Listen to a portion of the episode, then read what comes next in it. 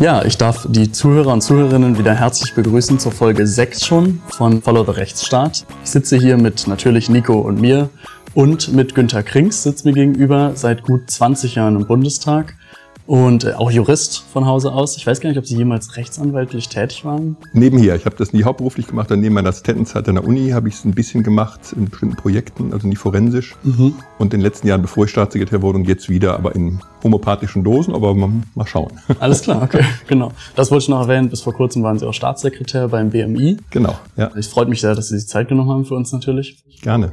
Und die erste Frage ergeht in Folge Ihrer letzten Bundestagsrede, glaube ich, vor der Sommerpause. Da haben Sie über Kinderschutz vor Datenschutz geredet. Da würde mich mal interessieren, was genau Ihr Anliegen dabei ist. Können Sie das vielleicht ein bisschen erläutern? Ähm, worum geht es dabei?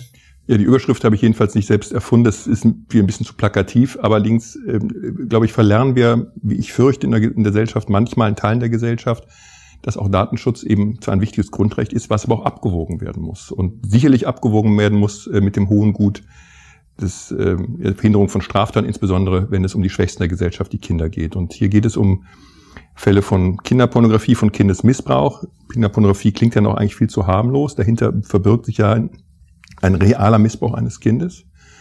Oft sogar Fälle, die zwar bekannt werden im Netz, die uns Netz gestellt werden von perversen Tätern, aber wo man eben nicht weiß, wo sitzt der Täter, wer ist das Opfer, wie komme ich an die ran. Und es gibt viele Fälle, wo der einzige Anknüpfungspunkt die IP-Adresse ist. Und deshalb gibt es diesen alten, langen Streit, wie kommt man diese IP-Adressen. Das ursprüngliche Konzept Vorratsdatenspeicherung in dieser alten Form, das funktioniert sicherlich nicht, ähm, weil die Rechtsprechung, man kann das kritisieren, man kann das gut finden, äh, dass sowohl EuGH als Verfassungsgericht in, in Teilen eben auch, auch kassiert hat.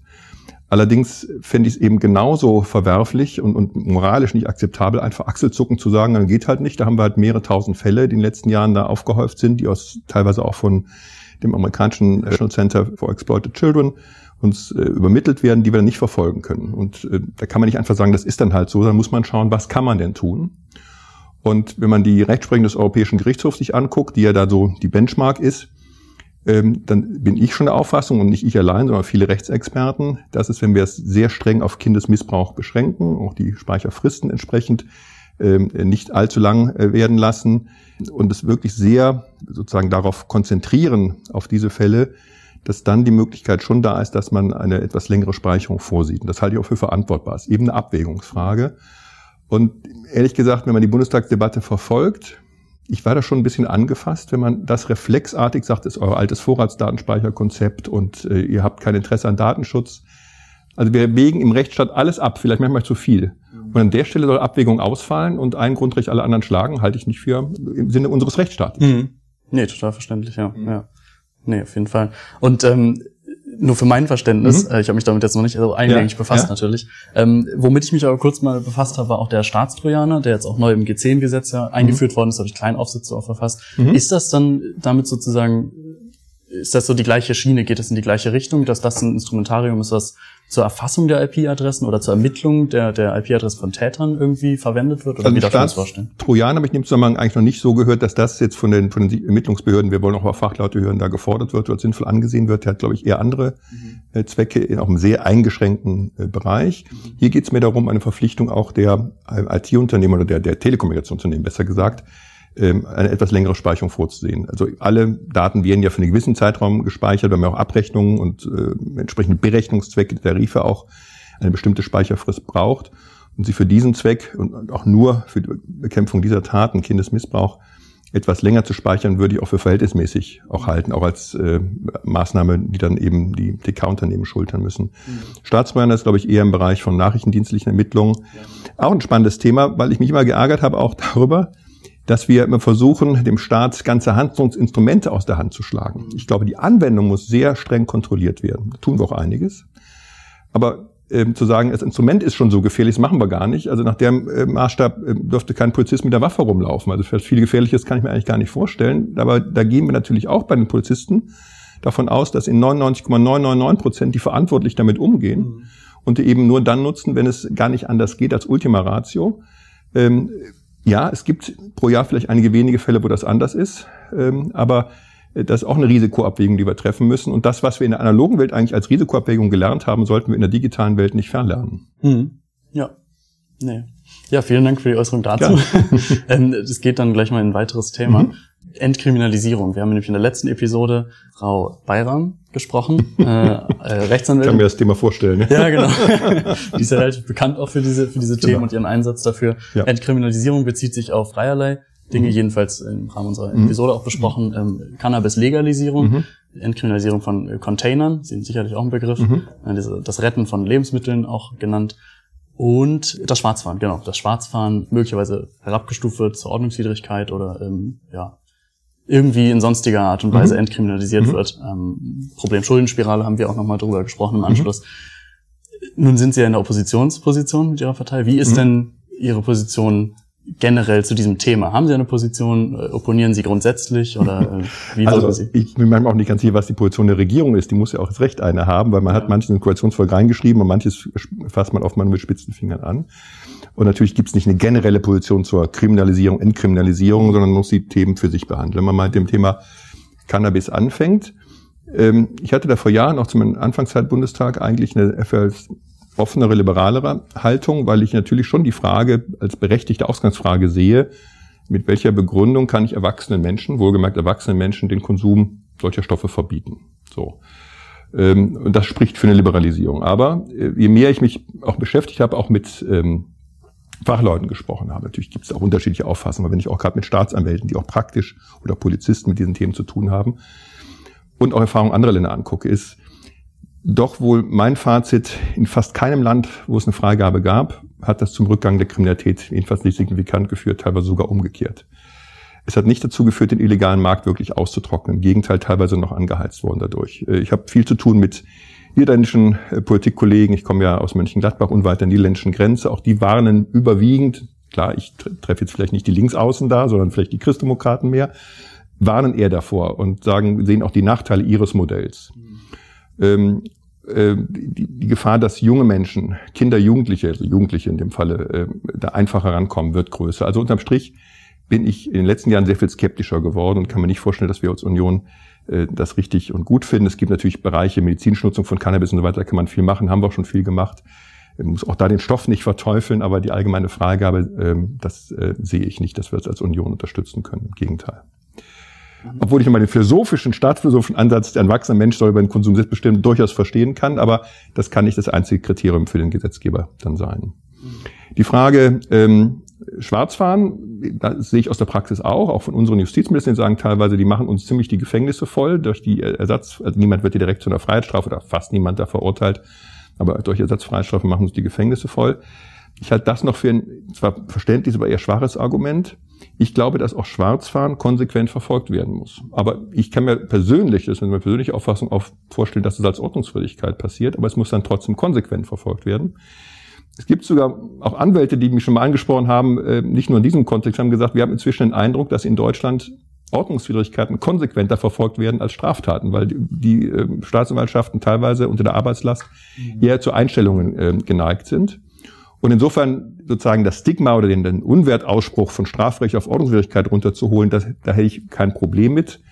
Ähm, man muss ja auch ehrlich sein und sagen, ähm, die Verkehrsbetriebe haben natürlich teilweise ihre Sicherheitsvorkehrungen, die es früher gab. Also ganz früher, ich kann mich als kleines Kind noch dran erinnern, gab es so Schranken, um am Bahnsteig zu kommen. Also hatten man wirklich auch physische Hindernisse. Oder es gab einen, nicht nur einen Busfahrer, sondern auch eine Art Schaffner im, im, selbst im Bus, haben alles aus verständlichen Gründen Personalnot abgebaut.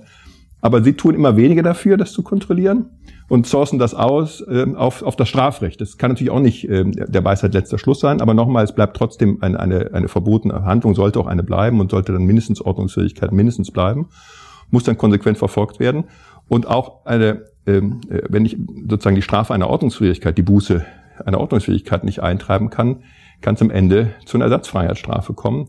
Von da gibt es einen ganz interessanten Ansatz, den wir als Bundesarbeitskreis der christdemokratischen Juristen mal aufgeschrieben haben oder in unserem äh, äh, Wahlprogramm nochmal reingeschrieben. Das machen wir alle vier Jahre zur Wahl. Ob man nicht auch eine Art naja, Zwangserwerb eines Jahrestickets oder ähnliches vorsehen muss, weil es ja oft auch Sozialempfänger sind, wo eigentlich ja auch ein kleiner Teil in dieser äh, sicherlich nicht üppig bemessenen ähm, äh, Zahlung pro Monat für äh, Nutzung öffentlicher Verkehrsmittel vorgesehen ist und man sagen kann, wenn du hier ständig schwarz fährst, offenbar brauchst du so ein Ticket, Also kriegst du jetzt auch eins zu günstigen Bedingungen, das wird dir aber dann abgezogen. Vielleicht ein innovativer Ansatz, den man ergänzend nochmal heranziehen, äh, heranziehen sollte. Drittes Beispiel Containern. Ich kann das moralisch total verstehen, dass man sich entrüstet, dass die Lebensmittel weggeschmissen werden, trotzdem bleibt Eigentum Eigentum. Deshalb würde ich eher darauf setzen, dass man da mit den großen Lebensmittelkonzernen wirklich zu einer Einigung kommt. Ich fand es gut, dass die Öffentlichkeit das auch sehr kritisiert hat, die Medien es sehr kritisiert haben. Ob man da direkt das Strafrecht verändern muss, das, da bin ich skeptisch, aber dass wir das Thema gesellschaftlich auch politisch anpacken sollten und auch ja, ein bisschen Druck ausüben sollen, dass man zu einer anderen Policy da kommt, äh, seitens der Unternehmen, die äh, eben das einfach wegschmeißen, was noch genießbar wäre. Da bin ich sehr dafür. Vielleicht auch sogar am Ende überlegen, ob es so eine Pflicht geben kann, dass man eben Lebensmittel nicht einfach, die noch genießbar sind, ähm, wegschmeißt, sondern zur Verfügung stellen muss. Aber das wäre dann weniger eine Änderung, sag ich mal, im Strafrecht, sondern eher die Frage einer, einer, einer Pflicht ähm, in, in, dem, in der Sachmaterie, die man einfügen könnte. Aber wie auch, auch das wäre dann vielleicht eher die Ultima Ratio. Hm. Verstehe. Vielen Dank. Herr Krings, was sind denn so im Übrigen jetzt die rechtspolitischen Schwerpunkte Ihrer Fraktion? Wo setzen Sie denn da als Opposition jetzt besonders an und setzen Akzente? Also in der Opposition lernt man natürlich zu Recht Demut. Das ist auch richtig, dass man nach Regierungsjahren ähm, äh, das, das tut. Und es ist natürlich klar, dass wir als Opposition nur sehr eingeschränkte Möglichkeit haben, eigene Akzente, eigene komplett neue Themen zu setzen. Ähm, ich glaube aber, dass das, was wir eben schon mal angesprochen haben, der Bereich des Kinderschutzes, da gibt es auch andere strafrechtliche und nicht strafliche Bereiche, ein wichtiger Punkt für uns ist. Und eben ähm, der Schutz der Schwächsten unserer Gesellschaft ähm, Schwerpunkt auch unserer Politik, gerade auch im Rechtsbereich ist. Äh, übrigens gerade auch, weil ähm, es da nicht ausreicht, Symbolpolitik zu betreiben. Also man kann über ein Kindergrundrecht im Grundgesetz nachdenken. Wir haben ja sogar einen Text geeinigt mit der SPD damals. Aber wenn man sich dann zugleich weigert, eben die Schwächsten strafrechtlich auch und bei Ermittlungsmethoden und so weiter zu schützen, ist das eben wenig glaubhaft.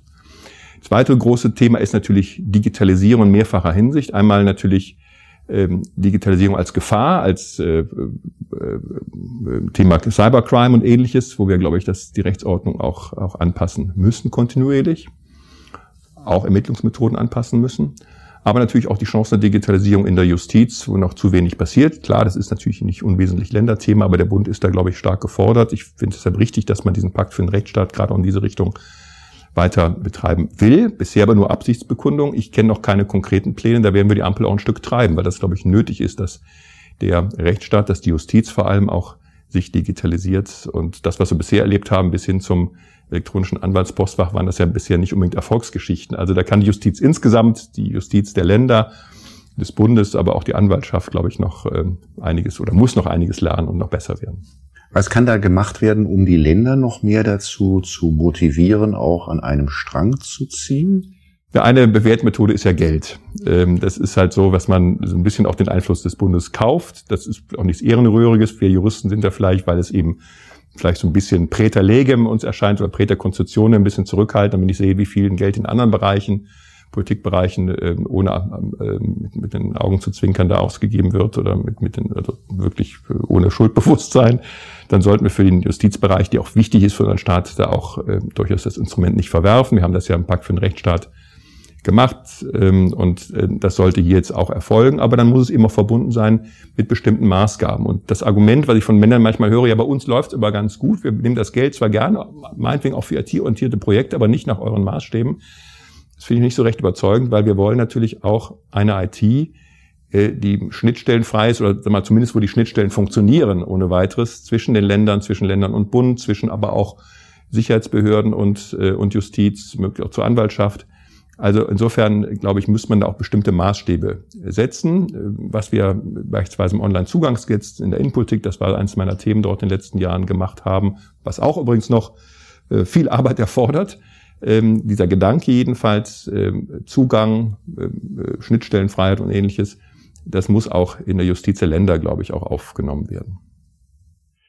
Sie sprachen dann von den Gefahren der Digitalisierung und sprachen von Baustellen, wenn ich das mal so nennen darf, im Bereich der Bekämpfung von Cybercrime. Was meinen Sie da genau, außerdem, was wir schon gerade gesprochen haben, Vorratsdatenspeicherung? Also ich will jetzt gar kein konkretes Delikt da ansprechen, aber ich glaube, dass es aus meiner Sicht offensichtlich ist, dass die Täter sich weiterentwickeln, neue Methoden äh, verwenden. Das ist nicht mehr nur der Enkeltrick am Telefon, das ist auch nicht digital, sondern einfach zur Nutzung von Telekommunikation, sondern der Staat muss eben mit diesen neuen Methoden Schritt, Schritt halten in der Frage der, der Delikte, Deliktsbeschreibung auch, aber auch der Ermittlungsmethoden. Und das gilt natürlich auch, das ist jetzt äh, sicherlich äh, auch digital nochmal ein anderes Feld bei der Frage von, von Hassrede im Netz und ähnlichen Dingen, wo wir auch anfangs gegen großen Widerstand auch von Parteien, die heute in der Ampel das weiter betreiben, hoffentlich jedenfalls, äh, zum Beispiel ein Netzwerkdurchsetzungsgesetz durchgesetzt haben, weil wir eben wollen, dass die Regeln eben auch im Netz faktisch und nicht nur theoretisch gelten. Das fiel ja in Ihre Zeit als Staatssekretär im mhm. Bundesinnenministerium mhm. 2017 mhm. und dann nochmal nachgeschärft zwei Jahre später. Mhm. Hat sich das bewährt? Im Großen und Ganzen ja. Ist noch nicht so, da wir sein müssen. Das gilt auch ja, wenn wir, ähm, das ist jetzt nicht mehr Rechtspolitik, aber auch Datenschutz sprechen und Facebook und so, da sind wir nicht zufrieden, mit vielem nicht. Aber ich glaube, es ist doch offensichtlich, dass ähm, der Staat es darüber geschafft hat, dass die staatlichen Regeln stärker zur Kenntnis genommen wird, werden, auch angewandt werden von denen, die Social-Media-Plattformen betreiben. Und das sind eben die modernen digitalen Marktplätze, ähm, wo man sich auch, auch als Politiker, auch als ähm, Geschäftsleute und so weiter gar nicht leisten kann, nicht da zu sein. Insofern muss der Staat auch dort das Recht durchsetzen. Das kann er theoretisch tun, indem er sozusagen ähm, überall mit Staatsanwälten und Richtern auftritt. Aber wenn es wirklich faktisch in der Breite funktionieren soll, muss er die Unternehmen an die Regeln binden. Und der Maßstab kann dann eben nicht sein, irgendwelche AGBs, die sich ein Unternehmen ausdenkt, sondern der Maßstab muss dann eben sein, die Gesetze, die der Gesetzgeber demokratisch beschließt. Es gab ja immer zwei Kritik, zwei so große Kritikpunkte an Netzwerkdurchsetzungsgesetz, jetzt auch wieder Digital Services Act, kommt es ja jetzt auch nochmal auf europäischer Ebene. Das eine war, dass es Motivation geben könnte zu Overblocking, also sprich, dass Unternehmen, mhm. die Plattform dann ein Motiv haben, doch im Zweifel Sachen zu löschen, die mhm. gemeldet werden. Und das zweite war, dass es, man es ja kritisch sehen kann, dass die Plattform dann zum Schiedsrichter, mhm. das sind ja groß, ich meine, wir, mhm. wir besprechen wir von großen amerikanischen äh, mhm. Äh, Internetunternehmen, mhm. dass die dann zum Schiedsrichter werden darüber, was auch so im politischen, gesellschaftlichen Raum es an, an Kommunikation erlaubtermaßen und mhm. nicht erlaubtermaßen gibt. Ähm, ähm, was, wie sehen Sie das? Wie ist da so der Stand zu diesen beiden Diskussionsfeldern? Also rein empirisch, habe jetzt vielleicht die Zahlen nicht in den letzten Monaten mehr verfolgt, scheint das Thema Overblocking keine reale äh, oder keine realisierte Gefahr gewesen zu sein. Ich habe das als, äh, als Kritikpunkt verstanden ähm, ja, noch bemüht zu schauen, welche Regeln oder welche Möglichkeiten gibt es, äh, dann auch da wieder gegen, gegen vorgehen zu können. Ich glaube, dass das Incentive von Facebook und Co. möglichst wenig Konflikt mit dem, mit dem deutschen Staat und mit dem, ja, dem Fall mit dem deutschen Staat und dann blockiere ich lieber mal mehr. Das ist viel kleiner als Incentive. Ich möchte eigentlich alles laufen lassen. Es soll ja kommuniziert werden. Ich will ja Kasse machen. Also das ist immer noch das stärkere Incentive. Insofern hatte ich von vornherein die Sorge nicht so sehr, aber sie hat sich eben auch nicht, nicht realisiert. Ähm, und die andere Frage, ist in einer sehr theoretischen Betrachtung richtig. Also man kann sozusagen mit dem liberalen Rechtsstaatsverständnis so des Anfang des 20. Jahrhunderts sagen, na ja, das ist eines private Wirtschaft und da muss der Staat dann das halt kontrollieren, wie ich eben sagte, mit seinen Staatsanwälten, mit seinen Richtern. Aber was ist dann faktisch passiert, wenn man diesem klassischen Verständnis folgt? Gar nichts. So. Und die Lage, bevor wir das Netzwerkdurchsetzungsgesetz hatten, war doch tatsächlich, dass äh, dann Facebook und immer nur Pras pro genannt, zum Schiedsrichter wurde.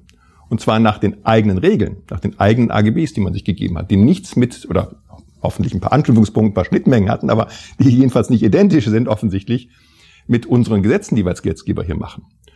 Und was wir jetzt geschafft haben durch das Netzwerkdurchsetzungsgesetz, dass wir zwar, ja, die ähm, Social Media Provider in die Pflicht genommen haben, aber zu handeln nach den demokratisch festgelegten Maßstäben des Gesetzgebers.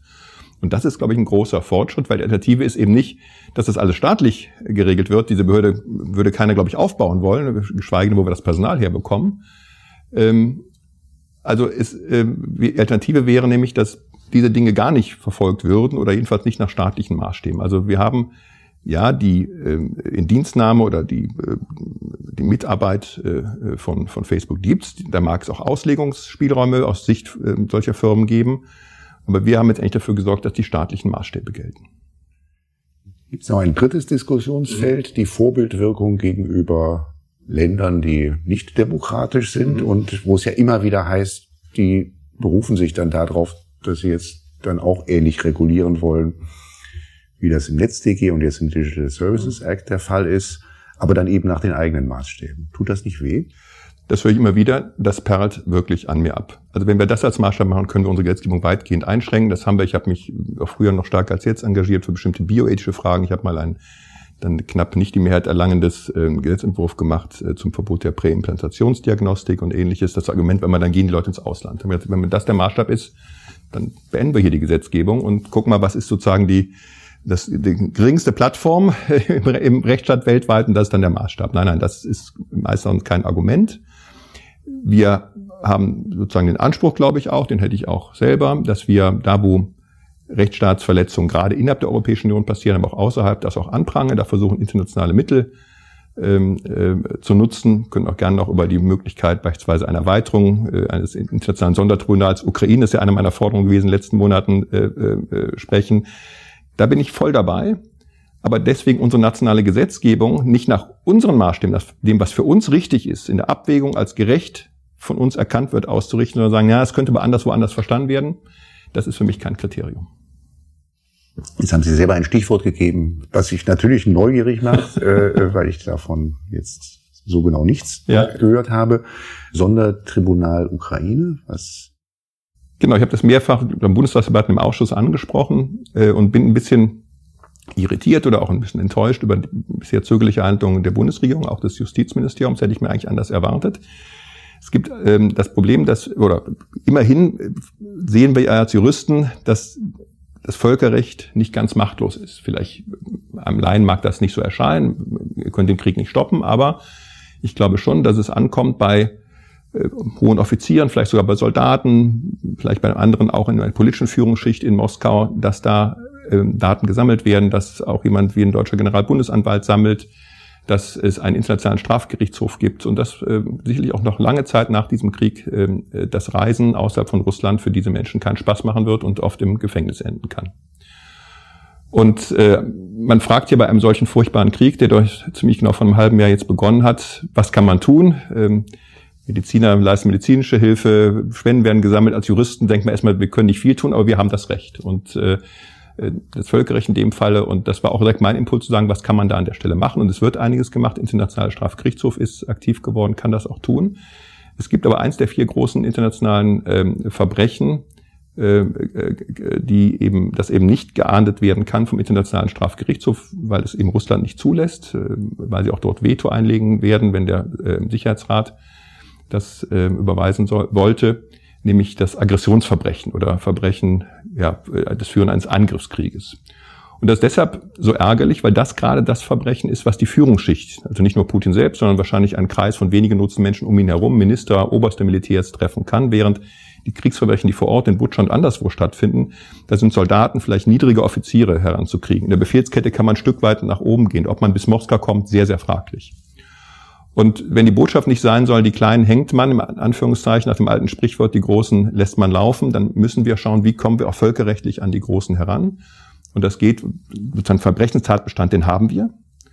Aber wir haben nicht die Restriktion des Internationalen Strafgerichtshofs. Von daher gibt es äh, einen Vorschlag, den nicht nur der äh, ukrainische Außenminister gemacht hat, der ihn auch ähm, Völkerrechtler aus ähm, ähm, England insbesondere gemacht haben, allen voran Philip Sands, den Gordon Brown beispielsweise als früherer englischer Premier unterstützt und viele andere Politiker und, und Juristen eben auch. Und den ich auch unterstütze, zu sagen, wir brauchen ein Sondertribunal. Da kommt natürlich gleich Nürnberg, Tokio in, in den Kopf. Das ist auch nicht ganz unvergleichbar, aber ich, als Deutsche wollen wir vielleicht den Vergleich nicht so unmittelbar ziehen. Es gibt andere Beispiele, aber auch in Westafrika, wo das auch ohne Sicherheitsratsresolution funktioniert hat. Ähm, man muss schauen, äh, man kann äh, überlegen, ob man einen völkerrechtlichen Vertrag zwischen Ukraine und UNO, wenn die Generalversammlung entscheidet, oder auch notfalls äh, Ukraine und EU machen und dieses Sondertribunal auf den Weg bringen. Und ich glaube, das ist wichtig, dass wir das Signal sendet, auch die Großen wollen wir auch im Recht belangen und nicht einfach laufen lassen. Gibt es solche Forderungen auch aus anderen Ländern? Also die Völkerrechtscommunity geht weit über ähm, ähm, sozusagen England da hinaus. Es gibt auch deutsche Völkerrechte, die das hier unterstützen, auch aus anderen europäischen Staaten insbesondere, wahrscheinlich auch darüber hinaus. Und es gibt auch Politiker anderer, äh, anderer Staaten, wo das äh, unterstützt wird. Es gibt meines Wissens sogar eine, äh, ein, ein, ein Beschluss, natürlich nicht rechtlich bindend, äh, im Europäischen Parlament. Also es ist durchaus ein Thema, was von einigen aufgegriffen wird. Und ich hätte eigentlich gedacht, gerade Deutschland mit seiner Tradition eben auch als, als Land, was das Völkerrecht sehr stark hochhält, dass wir ein bisschen in die Spitze der Bewegung gegangen wären, hätte ich mir jedenfalls sehr gewünscht, egal äh, in welcher Parteifarbe jetzt das Justiz und das Aus, äh, Justizministerium, das Auswärtige Amt und gerade glänzt. Ähm, auch von der Person her, sowohl äh, zu Baerbock und Buschmann würde das eigentlich äh, passen, wenn sie sich dem anschließen würden. Ich bin ein bisschen ratlos, warum sie das nicht tun. Ich kann sie nur immer wieder dazu auffordern. Mhm. Sicherlich Themen, bei denen es, glaube ich, in vielen Parteien sehr unterschiedliche Meinungen zugeben dürfte. Ich glaube, wenn man es Leuten, mit Leuten darüber spricht, auch wenn ich habe auch mit, mit Kollegen aus den Grünen gesprochen und so weiter, es gibt eigentlich wenige, die sagen, das ist keine gute Idee. Ich meine, es gibt ein Argument zu sagen, naja, wird dann nicht internationaler Strafgerichtshof entwertet. Das habe ich, glaube ich, auch von Herrn Buschmann dazu gehört. Wenn es so wäre, wäre das ein Argument, aber ein Gericht, was in dem Fall gar nicht tätig werden kann, kann natürlich auch nicht entwertet werden. Und wenn es irgendeine Aussicht gäbe, dass in nächsten Jahren, sage ich sogar, dieses Delikt zu diesem Krieg, Brechen des Angriffskrieges, mal an den internationalen Strafgerichtshof kommen könnte, wäre ich ja der Erste, der sagen würde, lass uns diesen Weg gehen, aber das ist praktisch ausgeschlossen. Äh, deshalb brauchen wir einen alternativen Weg und ich sehe eigentlich wenig Gegenargumente. Einzige vielleicht, dass manche Staaten sagen, naja, könnten wir mal betroffen sein.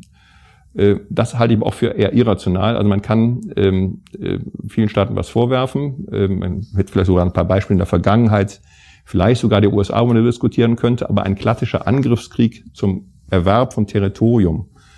Also das würden wahrscheinlich die meisten Amerika-Kritiker nicht mal Amerika äh, vorwerfen. Ähm, jedenfalls aber innerhalb der Europäischen Union äh, sehe ich keinen Fall, wo in diesem Sinne irgendein äh, Mitglied der Europäischen Union nach Angriffskriegen ist gelüstet. Selbst diejenigen Staaten, die wir wegen Rechtsstaatsproblemen äh, kritisieren, ob selbst denen wollen wir das wirklich unterstellen. Also da frage ich mich, ähm, wovor haben dann Mitgliedstaaten der Europäischen Union oder vielleicht sogar Deutschland da Angst an der Stelle?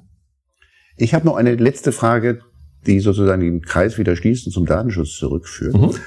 Ähm, äh, Sie haben jetzt nicht nur das Lager gewechselt von der, von der Regierungsbank in die Opposition, sondern, sondern auch von der Innen- in die Rechtspolitik. Mhm. Eine Frage, die ich schon mal Konstantin Kuhle gestellt mhm. habe äh, und der gesagt hat, das weiß er auch nicht. äh, nämlich die Frage, warum eigentlich Datenschutz Innenpolitik ist und nicht Rechtspolitik. Gute Frage. Also ich meine, dieses Wechseln des Lagers, sagen wir Regierung Opposition, das ist schon, natürlich schon signifikant. Äh, Innenrecht ist gar nicht so extrem. Ich meine, wäre klar, dass man nicht im gleichen Bereich arbeitet wie vorher, dass man nicht jetzt Fragen im Parlament formuliert, die dann die früheren, die Beamten beantworten müssen, Ministerium, die früher für einen Selbstvorlagen geschrieben haben. Aber der Gegensatz zwischen Innenrechtspolitik, den gibt es in der CDU vielleicht weniger als in anderen Parteien. Wir sehen schon Akzente da unterschiedlich, aber ich bin auch als Staatssekretär äh, in den acht Jahren im Innenministerium immer an der Spitze des Bundesarbeitskreises Christdemokratische Juristen geblieben. Ich habe dann am Anfang mal gefragt, hat jemand ein Störgefühl oder so, aber offenbar gab es das an der Stelle nicht. Insofern ist auch die Zuordnung Datenschutz, Innen- und Recht für mich so keine zentrale Frage. Äh, jetzt kann man natürlich als CDU-Sicht sagen, äh, die rein statistische Wahrscheinlichkeit, wenn man das extrapoliert aus der Vergangenheit, dass wir das Innenministerium haben und äh, aber äh, nicht das Justizministerium ist relativ hoch. Insofern hätten wir Interesse daran, dass das möglichst groß bleibt und das, Innenminister das Justizministerium vielleicht kleiner. Das sehe ich aber auch als jemand, der Rechtspolitik von Anfang an im Bundestag schon vor der Innenpolitik betrieben hat, eigentlich persönlich anders. Ich bin schon für auch ein starkes, kompetenzreiches Justizministerium. Da würde Datenschutz wahrscheinlich auch hinpassen. Da glaube ich, aus Bundessicht jedenfalls auch viel mit Verwaltung zu tun hat ähm, ist wahrscheinlich dadurch der, der Connex gebildet worden. Das Innenministerium auch als das Administrativministerium.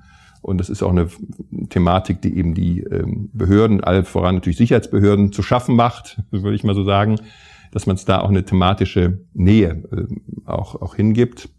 Klar, man kann den Grundrechtsbezug genauso herstellen und äh, man könnte es auch anders zuordnen. Das will ich gar nicht verhehlen. Gut, wir sind am Ende unserer Zeit, Herr Krings. Ich darf Ihnen ganz, ganz herzlich für dieses äh, spannende Gespräch danken und ähm, ja, und danke für Ihre Zeit heute auch. Ich danke für Ihr Interesse. Viel Erfolg mit Ihrem Podcast noch.